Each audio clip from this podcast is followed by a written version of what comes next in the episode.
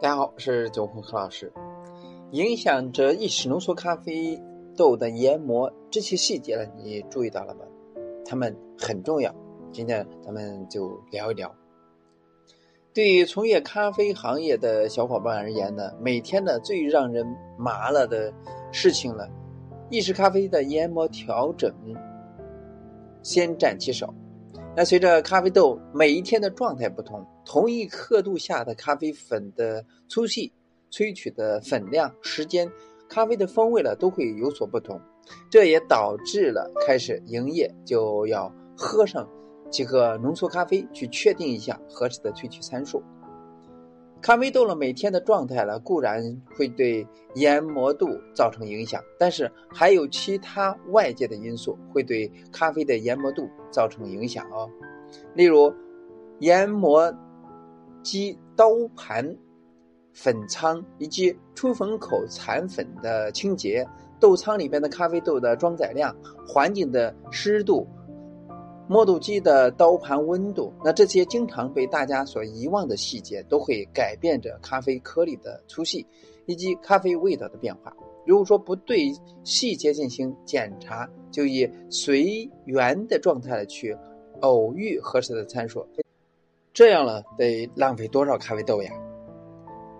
研磨机刀盘、粉仓、出口粉、冲口的残粉的清洁。那相信呢，小伙伴们每天呢都会清洁咖啡磨豆机，但也就是清洁表面，很少了会想到把刀盘拆出来看看有没有残粉结块。而虽然说研磨刀片呢不用经常的拆出来清洁，但是也不能完全放着不管。无论是意式磨豆机还是单品的磨豆机，那每个星期呢把刀盘呢拆出来细致的。清扫一下还是有必要的，但是不要拿去用水洗。像意式咖啡豆一般的采用的是终身烘焙以上的烘焙程度，那这类烘焙程度的咖啡豆了，表面的随着二氧化碳不断的释放，会呈现出油的状态。而每次研磨的时候呢，表面的油脂多少了会附着在刀盘的齿纹上，那时间长了，咖啡粉呢就。会再粘黏一些，形成结块。当齿纹有结块的填充，就会让咖啡的颗粒研磨了不均匀，最终呢影响着咖啡的萃取效果。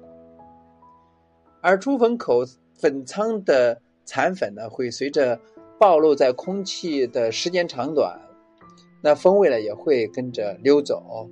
当新研磨的咖啡粉和这些残粉混合在一起进行萃取的时候呢，出来的咖啡呢会表现出焦苦、木质等不愉悦的味道。所以呢，有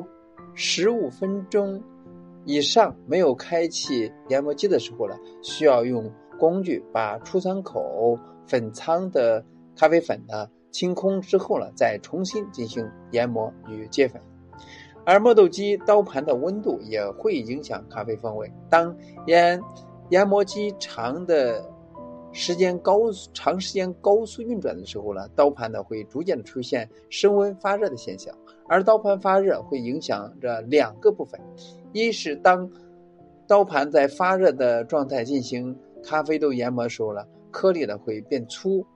容易的出现研磨不均匀。据一些研磨报告指出，同一台研磨机呢，同一个刻度下，咖啡豆在常温的刀盘下进行研磨，颗粒，呃，它的粒径呢会更细以及更均匀。而高温的刀盘呢，会让咖啡豆结构和韧性的变强，所以呢，研磨出来的颗粒粒径呢会更粗，甚至呢不均匀。一是刀盘的热量会使咖啡颗粒当中的风味物质呢加速挥发，同时呢，在整个萃取阶段呢，温度呢也有所提高，从从而降低了咖啡豆的粘稠度。不要觉得零点几度之差没有什么，咖啡整体的表现呢，往往呢会因为这些微小的差距呢，从而做出惊人的改变以及表现。环境温度。那空气当中的水分，无论是对咖啡豆保存还是咖啡的研磨，都会造成不同程度的影响。无论是气候的变化，还是晚上打烊关了空调，暖气、环境的湿度呢都会有所不同。所以呢，对于需要用阴凉干燥下保存的咖啡豆，在常温的时候呢，需要盖好豆仓的盖子。